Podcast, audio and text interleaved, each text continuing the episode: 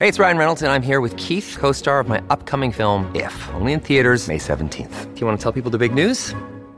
All right, I'll do it. Sign up now and you'll get unlimited for $15 a month in six months of Paramount Plus Essential Plan on us. Mintmobile.com slash switch. Upfront payment of $45 equivalent to $15 per month. Unlimited over 40 gigabytes per month. Face lower speeds. Videos at 480p. Active Mint customers by 531.24 get six months of Paramount Plus Essential Plan. Auto renews after six months. Offer ends May 31st, 2024. Separate Paramount Plus registration required. Terms and conditions apply if rated PG. Mom deserves the best, and there's no better place to shop for Mother's Day than Whole Foods Market. They're your destination for unbeatable savings. From premium gifts to show-stopping flowers and irresistible desserts. Start by saving 33% with Prime on all body care and candles. Then get a 15-stem bunch of tulips for just $9.99 each with Prime. Round out Mom's menu with festive rosé, irresistible berry chantilly cake, and more special treats. Come celebrate Mother's Day at Whole Foods Market.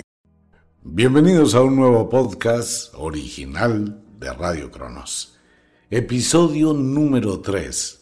Técnicas del Reiki. A este tema está causando inquietud, eh, ha puesto a mucha gente a pensar un poquito. No soy portador de ninguna verdad para evitarnos algún tipo de conflicto, pero sí que se inquiete cuando usted piensa y analiza lo que escucha. Reiki. ¿Cómo funciona el Reiki? Pues el Reiki es una transferencia de energía que permite estabilizar la energía de otra persona e inducir a que el cuerpo se autorregenere. La persona que lo hace se llama un sanador y la persona que recibe o la energía es un paciente. Aquí hay una serie de temas que son bien pero bien complicados y muy pocas veces se detiene uno a pensarlo. La transferencia. ¿Cómo hace usted para saber que está transfiriendo esa energía? Si mucha gente supone que solamente es el acto de pensar, desear, pasar las manos, hacer una concentración y ya. Todo esto tiene muchas técnicas, lo que hemos visto en los anteriores episodios. Vamos a complementarlo un poco. Nosotros irradiamos una energía, pero hay que saber irradiar la energía. En el último episodio de esta serie les voy a enseñar a sentir esa energía, a manejarla, a saber cuándo la proyecta y cuándo la recibe. Ok, pero por ahora vamos a mirar técnica. ¿Cómo empieza usted a hacer Reiki? No, pues usted acuesta a la persona, de pronto le dice los cinco principios que se utilizan, relájese, calme, se va a olvidar el mundo que le rodea, sus problemas, sus preocupaciones. ¿Cómo se llama eso? A ver, vamos a empezar. Le voy a pedir el favor que se relaje, siéntase cómodo, va a olvidar todas las cosas que le preocupan, se va a concentrar en que se encuentra en un lugar donde va a dedicarle un tiempo a usted. Cierre los ojos, sienta la respiración, escuche mi voz. Mi voz tiene el poder para que usted se sienta profundamente relajado, tranquilo, sereno. Suelte sus brazos, sus piernas, abandónese. ¿Qué estoy haciendo ahí? Estoy haciendo una inducción hipnótica. Estoy hipnotizando, sugestionando a la persona para que descargue su energía mental y esté predispuesto o predispuesta a la información que va a recibir. hay una cantidad de técnicas impresionantes sobre ese tema. En bien ingresa la persona al consultorio, por favor, se quitan los zapatos. Entonces la persona no pregunta, ¿por qué tengo que quitarme los zapatos? No, automáticamente se quita los, los zapatos. Ya está demostrando una subordinación al sanador. ¿Por qué? Porque vamos a afectar la mente de esa persona. Ok, cuando la persona está en la camilla, esta es una de las cosas que a mí me causa cierta impresión cuando he visto a algunas personas practicar Reiki. Mucha gente coge a la persona con la ropa que viene de la calle, con la ropa que se vistió ese día, acuéstese y le ponen las manos encima de la ropa o encima de la frente nomás. Eso no funciona. ¿Usted quiere hacer Reiki? Entonces haga Reiki. La con textura de determinadas prendas como la seda no van a permitir el suave fluir de la energía. Pues ahora todo depende, ¿no? De la ética con que una persona vaya a hacer o ejecutar una acción de estas. Normalmente, ¿qué se utiliza? Se utilizan dos tipos de toalla. En el caso de la mujer, se coloca sobre el busto y se coloca sobre la cintura. En el caso del hombre, se coloca sobre la cintura. Se le pide que se relaje. Se colocan pindas. Por favor, gente. Es que el Reiki no es solo colocar las manos encima de la persona. Venga a ver, yo trato de pasar la energía y ya, y espero que se sane, espero que se cure. No, así tampoco es. ¿Qué voy a hacer con las pindas? Las pindas deben ser de plantas, flores que tengan aromatización. Las puedo hacer calientes, húmedas, secas, las puedo calentar en una olla y van a expeler ese aroma agradable que va a ayudar. ¿Por qué? Porque estoy utilizando la aromoterapia paralelo a mi energía. Y puedo colocar dos pindas a los lados de la persona. O puedo colocarle una pinda donde le duele, una pinda tibia o caliente, húmeda o seca. Es que en la cultura japonesa la cultura japonesa tiene un contenido muy alto de la cultura china y tiene un contenido supremamente alto de la cultura hindú en la medicina japonesa. ¿Qué ocurre con esto? Lo que estoy haciendo es estimulando los sentidos de mi paciente para reorganizar y equilibrar su energía. Entonces tengo que saber exactamente cómo lo hago. Ahora, ningún sanador de Reiki es un adivino para saber cuál es la energía que está alterada en el cuerpo de esa persona. Por eso, antes, antes, antes de que la persona se acueste en la camilla, tenemos una pequeña charla. Cómo es, dónde vive, con quién vive, cómo es el sitio donde vive, ¿Es una casa, es un apartamento, es un sitio estresante, no es estresante? ¿Cómo es su trabajo? ¿Qué le está causando el malestar? Pues tengo que tener una información de lo que voy a hacer y probablemente allí puedo descubrir que esa persona no tiene absolutamente nada, pero que el entorno sí está afectando su vida. En este punto volvemos al episodio número uno, donde estamos hablando de la medicina holística. Que voy a ver a mi paciente como un todo y no como partes. Entonces voy a mirar cómo es su entorno, cómo es su vida, qué cosas están afectando su mente, su cuerpo, su espíritu externamente. Porque no saco nada con tener un paciente que tiene un problema neurológico que tiene una serie de calambres, tensiones musculares, que tiene un problema gástrico severo, cuando tiene un problema de convivencia familiar con su pareja, con los suegros, con las suegras, con los hijos, con los vecinos, con el trabajo y los compañeros, pues esta terapia que le hago aquí es un pañito de agua tibia, porque cada vez que esa persona salga de acá y vaya y enfrente otra vez su problema, pues la enfermedad va a seguir continuando porque está somatizando un estímulo que recibe. Ahora, siempre hay que ser totalmente consciente. Una terapia de Reiki no es algo que se hace en una sesión y ese es un problema hoy en día. Entonces las personas deben ser conscientes que si van a una terapia de Reiki o a una terapia mágica, eso no es de una consulta, hay que hacer un seguimiento. ¿Cuál es el problema? El problema es que la persona se va a sentir aliviada en las primeras consultas y un día dice, pues no vuelvo porque ya me siento bien. Eso es un pico. Y al cabo de dos meses, de tres meses, otra vez recae en una situación y es lo que pasa, por ejemplo, con la suerte. La suerte hay que mantenerla, hay que alimentarla, hay que cuidarla. Conozco y tengo muchos pacientes que piden una consulta una vez cada tres años cuando les empieza a ir mal. Entonces cuando quieren otra vez, pero ya es más difícil, es más complicado, ahí es donde la persona se niega, ya no le llama la atención, porque ya no es igual que al principio. ¿De quién depende eso? Del sanador. El sanador debe explicarle al paciente que esto es un proceso que no es milagrero ni automático. Pues mucha gente lo hace, ¿no? Voy a atender 10 pacientes al día y ya, no me importa si vuelven o no vuelven, si regresan o no regresan. Hay que tener siempre una conexión, de hecho hay una transferencia y recepción de energías. Y es donde la persona empieza a tener calma, empieza a sentirse bien y empieza a modificar su vida. Pero antes de empezar una sesión de Reiki, debo conocer. No voy a cuestionar a nadie de las personas que enseñan Reiki. Cada persona tiene su técnica, su método, y aquí no existe un método absoluto.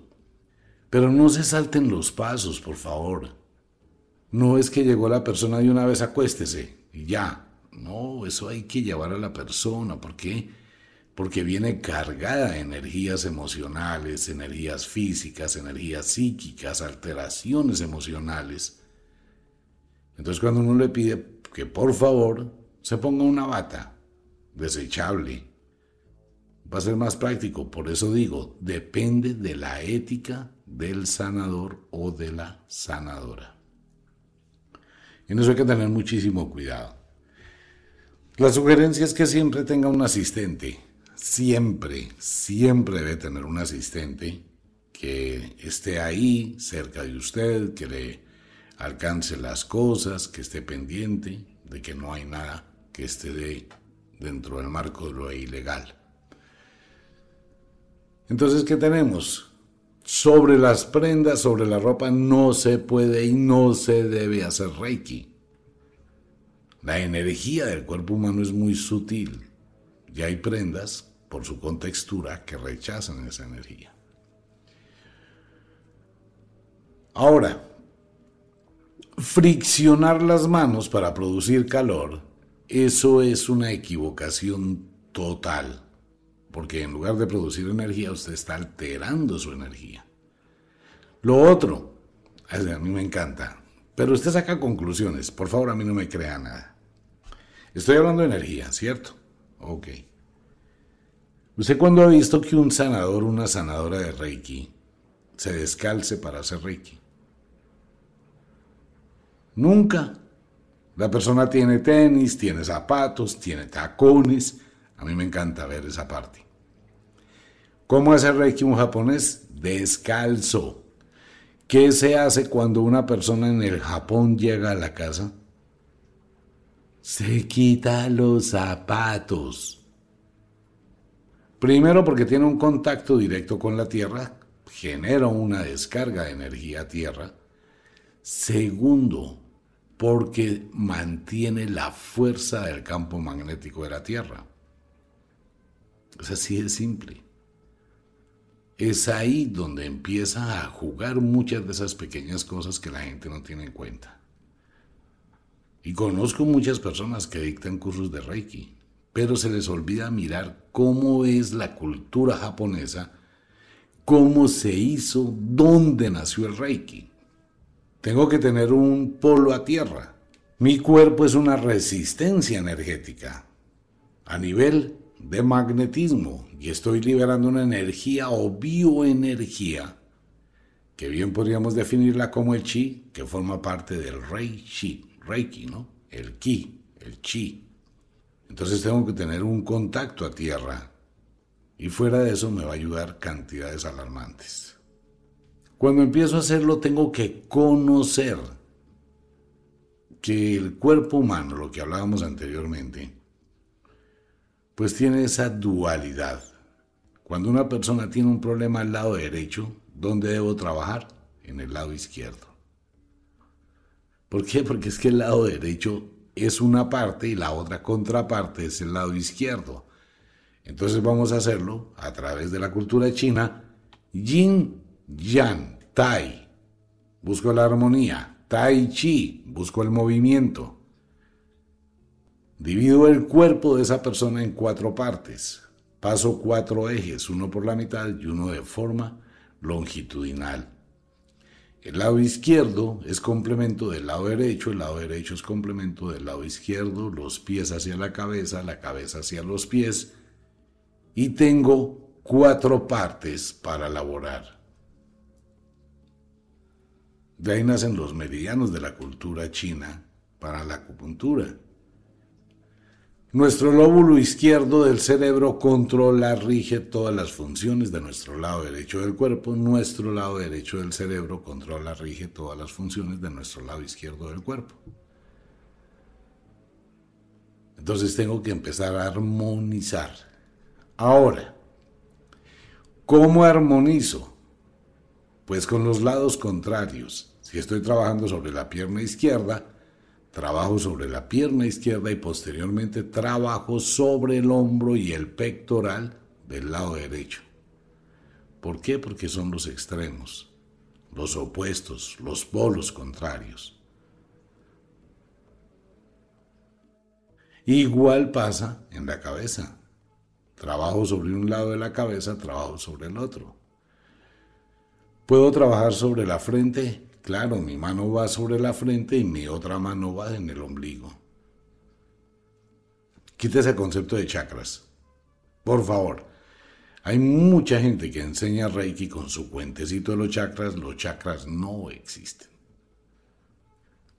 Con lo anterior que hago, pues utilizo los elementos que tengo a mi favor para ayudar a que esa persona estabilice su energía, que es lo que le debe importar al sanador. Y ahí es donde empieza mi trabajo. Voy a concentrarme, voy a tener que vibrar en una escala y voy a empezar a liberar mi energía. Tengo que tener muchísimo cuidado en esa parte, porque en la misma medida que recibo energía, también la entrego. Una de las cosas que es muy curiosa que uno aprecia, igual pasa con las brujas y la cartomancia. A mí lo digo, pero bueno, no es el ánimo de criticar ni cuestionar a nadie, porque cada persona es libre. Una bruja que se dice bruja y quiere los naipes, ¿no? Eso coge el naipe y lo baraja y lo estira como si fuera en un casino de la gente que va a jugar allá póker no sé qué cosas. Y entonces entró la primera paciente y venga, le vamos a leer el naipe, ni siquiera lo conjuran, no lo golpean, no lo abre, nada. Y empieza a hacer la interpretación, ¿no? Y a los 10 minutos, ya que siga el siguiente, y otra vez al otro lo del mismo naipe sin nada más. Una bruja que se respete debe tener mínimo tres barajas con las cuales va a operar. No es prudente después de leerle el naipe a una persona, leérselo de seguido a otra. ¿Por qué? Por la energía que hay. Está recibiendo y transfiriendo energía. La persona que acaba de salir, que tenía un problema gravísimo de magia, dejó esa energía ahí y la persona que entra sin ningún tipo de limpieza energética, pues se contagia la energía.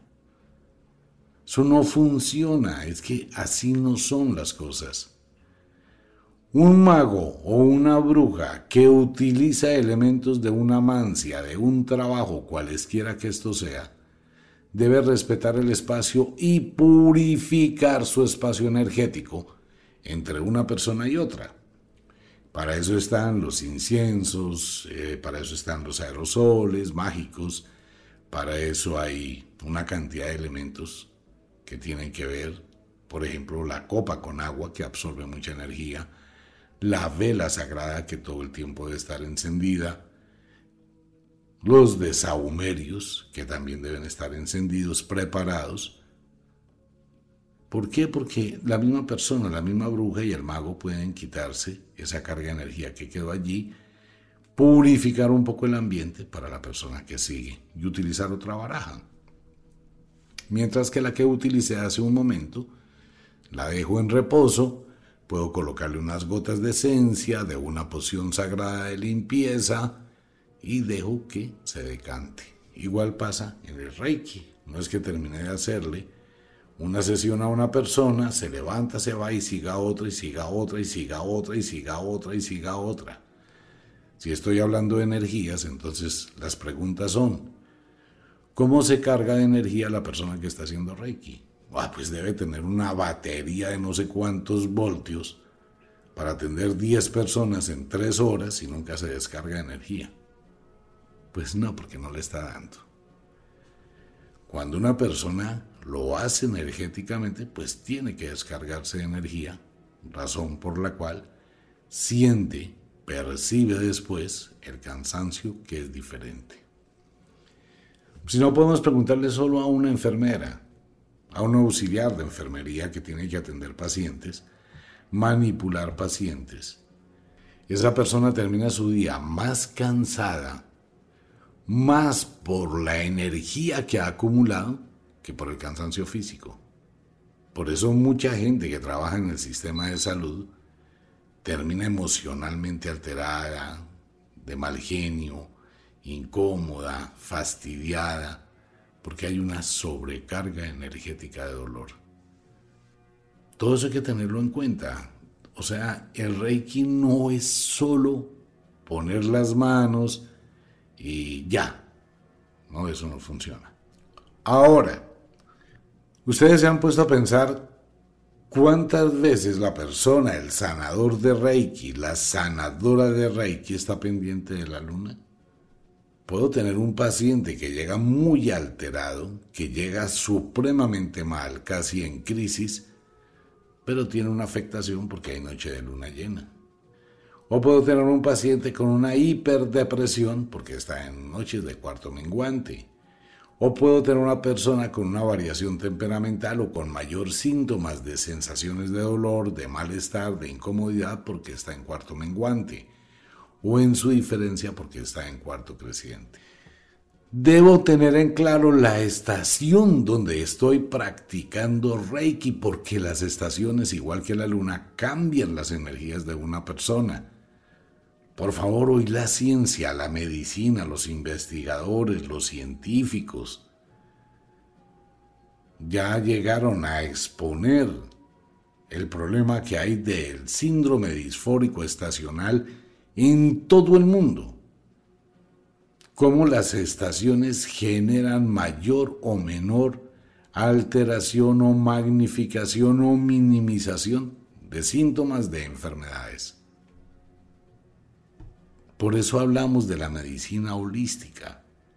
Primero tengo que ver a mi paciente como un todo. Cuando hablo de ese todo involucro la luna y involucro la estación involucro su vida externa, involucro cómo duerme, involucro su mente, sus sensaciones, su espíritu.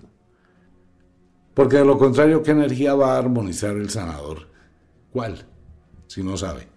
No es que mi paciente le duele la cabeza y tiene migrañas, entonces le voy a colocar mis manos sobre su cabeza. ¿Por qué? Porque es que pienso que el dolor de cabeza es donde está el problema. Y entonces le coloco las manos sobre la cabeza. Trato de regular su energía con mi energía. Pues eso es pura carreta. Porque es que su paciente no tiene un problema de dolor de cabeza porque le duele la cabeza. El dolor de cabeza es un síntoma. Es una alerta, una alarma de otro problema escondido que hay en el cuerpo. Tengo personas que sufren de migraña lunar. Cada vez que hay luna de menguante les duele la cabeza, cada vez que hay luna llena le duele la cabeza, etcétera. Muchas personas tienen dolor de cabeza digestivo. Toman azúcar, comen algún producto que les cae mal, el estómago se altera y envía una señal que es el dolor de cabeza.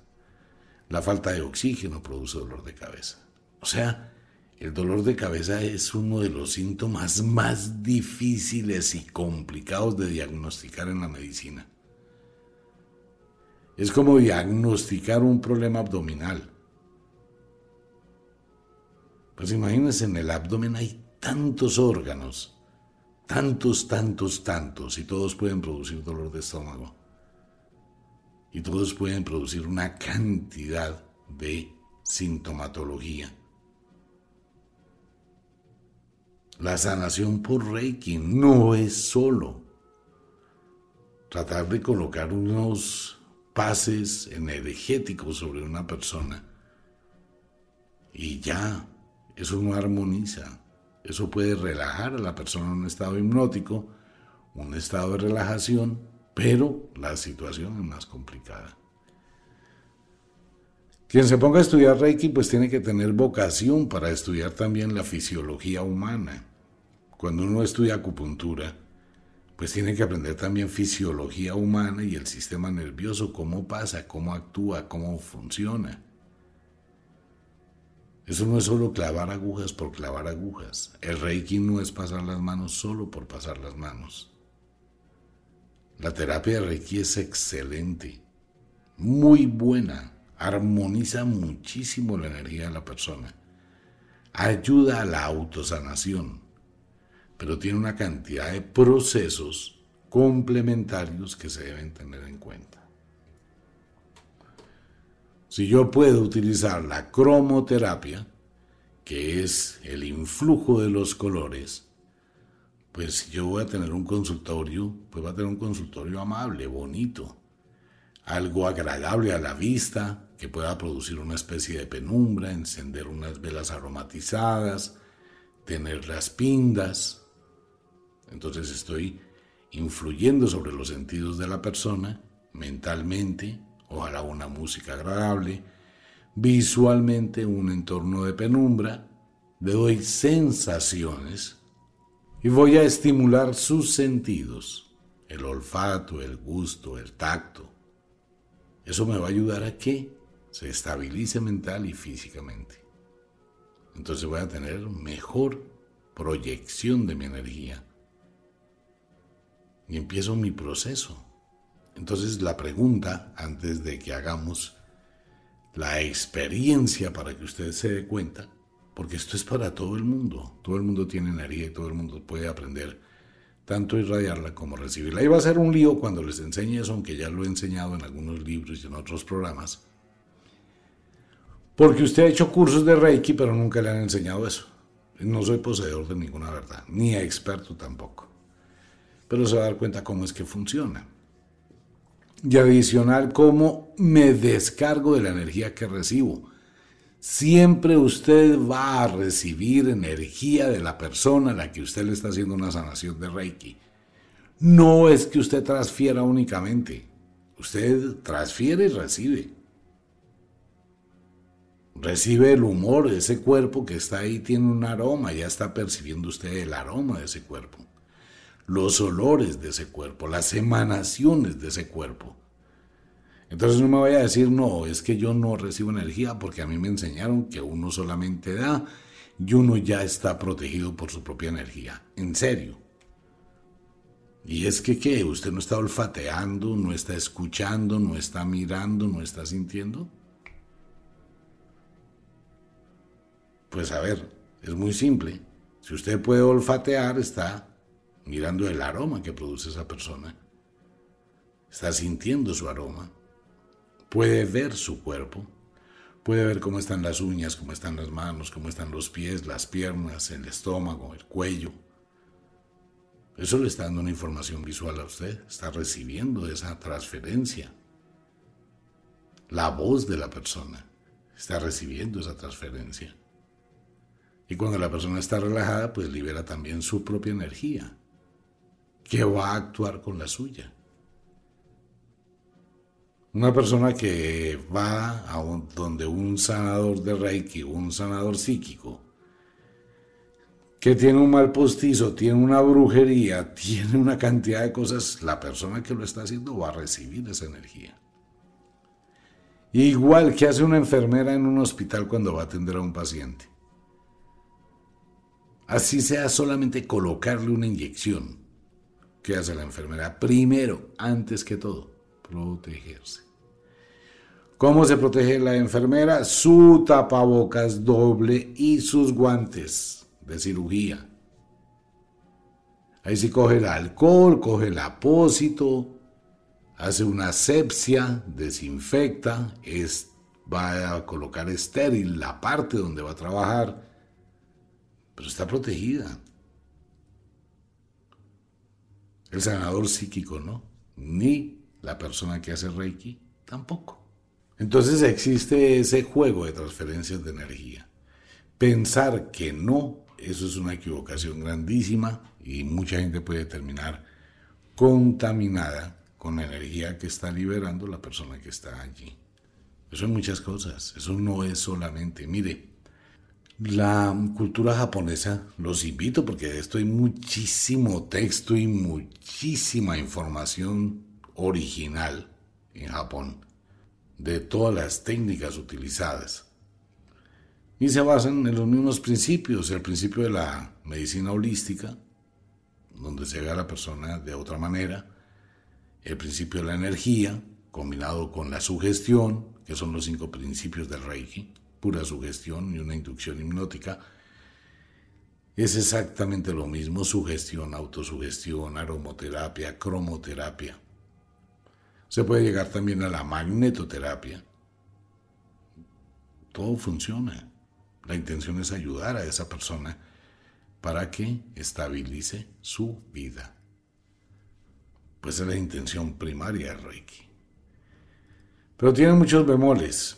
Hay mucha gente que enseña diferentes cosas. La idea de este programa no es inquietar a nadie ni incomodar a nadie, sino mostrarles un poquito de lo que es la cultura china, la cultura hindú y la cultura japonesa frente a estas medicinas alternativas que han existido desde hace muchísimos años en el mundo y algunas de ellas pues tienen unas connotaciones que la gran mayoría de personas en el occidente olvidan la filosofía con la que éstas fueron creadas, ¿no? como el kung fu. El kung fu no es un arte marcial, el kung fu es el tai chi, acompañado de la filosofía del kung fu. Ahora se enseñan artes marciales, pero no se enseña la filosofía. Pues con el paso del tiempo se va tergiversando, se va cambiando, se van diciendo cosas y la gente empieza a aprender con mañas y a dejar atrás una cantidad de elementos muy valiosos que son coadyuvantes en cualquier tipo de experiencia o ejecución de este tipo de influencias. Bueno, ese era el tema. Si se quedó pensando, me parece muy bien, no me crea nada, por favor. Pero lo invito, la invito, para que usted investigue un poco más, analice, piense, sea objetivo y objetiva. Y no solamente es lo que aprenda de Reiki, hay que aprender sobre el cuerpo humano. Le recomiendo a todo el mundo que investigue un poquito sobre las alternativas holísticas. En serio, sería bueno, ¿no? Y un poquito sobre lo que era la medicina de Hipócrates, cómo es que funcionaba esto en el pasado, que es la base de todo este conocimiento. Y si ya está estudiando o está ejecutando Reiki, pues aplíquelo a su vida. Esto le puede ayudar muchísimo a que sus pacientes tengan una mejor respuesta a la influencia que usted ejecuta. Siempre debe estar pendiente de su cabello, debe estar pendiente de su piel, que en definitiva son los primeros órganos de su cuerpo que van a transmitir cuando hay una energía de sobrecarga o cuando algo está pasando. Si usted se contagia o se contamina de algún tipo de energía, el cabello reacciona y la piel también reacciona. Como de costumbre, el inexorable reloj del tiempo que siempre marcha hacia atrás nos dice que nos vamos. No sin antes decirle que de verdad los queremos cantidades alarmantes, los amamos muchísimo, de verdad que sí. Les enviamos un abrazo francés, un beso azul. A dormir, a descansar, a entrar al mundo de los sueños. Si es de noche, duerma, descanse, relájese. No se preocupe por nada. Si es de día, trabaje, pero trabaje con inteligencia. Un abrazo para todo el mundo, nos vemos. Chao.